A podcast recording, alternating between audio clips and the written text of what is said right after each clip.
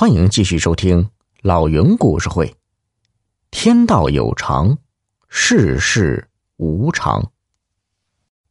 一天中午，姑庙外头动静很大。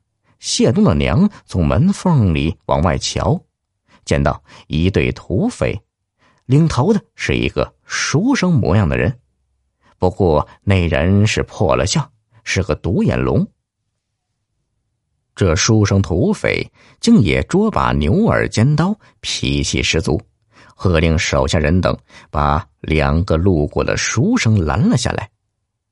有个刀疤脸说道：“大能家的，看他们的打扮，必是去京城赶考的书生，让我一刀砍了他们吧。”说完便要挥起大刀。独眼龙挥了挥手，示意先慢着。他看着那两个书生，上下打量了一番。嘿嘿，别以为土匪没文化，想当年我也是读万卷书、下笔如有神的好手。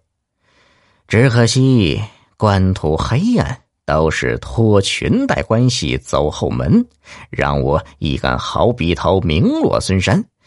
心灰意冷之后，我当了土匪。从此以后，我恨死了你们这帮未来的国家栋梁，所以在每年的赶考期，我盘踞在此敛财收命，专杀你这等道貌岸然的书生。嘿嘿，遇到我，只愿你们命不好。这两位书生啊，是同村人，一个叫胡大娃，一个叫。胡东升一听这话，他俩脸都灰了。他们确有听闻，这几年经常有赴考的书生无缘无故的失踪，原来都成了这独眼龙的刀下鬼了。胡大娃脑子活泛，他和胡东升身上的盘缠和行李，恰好在一家黑店被窃了，如今是身无分文，也无半点书生的佐证。他便想着糊弄一下独眼龙，胡大娃哭诉着：“大侠，我我手下留情啊！这人是我堂弟，我们不是赶考的书生。我娘走时了，我们一路寻到这里，不信你搜啊，我们身上一点盘缠也没有，哪有赶考却不带盘缠的人呢？”刀疤脸搜了他们的身，骂道：“哼，真是一个铜子儿也没有。”不过看他们的样子，实打实是书生的打扮。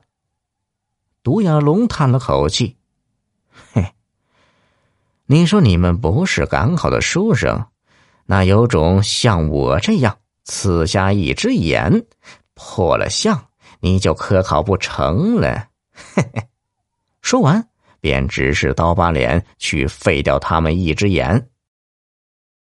就在这紧要关头啊！姑庙的门板开了，一个妇人声嘶力竭的喊道：“住手！”谢东的娘冲了出来，拖住胡大娃的腿，哭道：“儿啊，娘以为这辈子再也见不着你了。”胡大娃懵了，不过只一会儿便满眼淌泪。娘，你让儿找的好苦啊！独眼龙看着眼前这一幕，不禁也是收了杀心。看来果然是来寻亲娘的。这个孝字他还是敬的，便一挥手，领着众土匪收队了。这凭空认来的娘救了他俩一命，谢东的娘却没能熬过当晚。临死前，把腰间的一个锦带和一个写着地址的腰牌一同。交给胡大娃，说是谢家祖传的猫眼泪，万万不可丢失，务必帮忙送回谢家。没成想啊，这临终托付之言被一个路过的泼皮听到了。那泼皮趁势过来抢，情急之下，胡大娃与泼皮扭打在一起。那胡东升没去帮忙，反倒带着锦带，悄无声息的逃走了。胡大娃打斗中被泼皮弄伤了左眼，真的如独眼龙一样破了相，便断了赶考的心。他知道猫眼绿定会被缺少盘缠的胡东升拿去典当掉，便沿途去找当铺询问。果然如他所料，可是他身无分文，后来筹够了钱，才从原来的典当铺里买了下来。最后依照着腰牌上的地址找到谢家，把猫眼绿还给了谢东。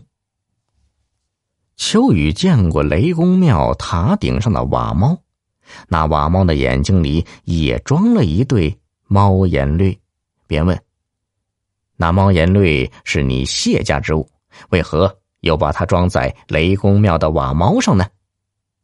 谢东答道：“大人。”那一对并不是我谢家的，而是后来当了官的胡东升做了一个奇怪的梦，那个梦引着他寻到雷公庙，找到胡大娃，他愧对当年的不辞而别，便买了一模一样的猫眼绿，想要偿还给谢家，并且脱下身上的官袍赠送给胡大娃，让他在没人的时候穿穿，想是以弥补当年的。断世之憾呐！秋雨摇了摇头，看来真是知人知面不知心呢。胡东升也是糊涂，怎能随便将官袍送人呢？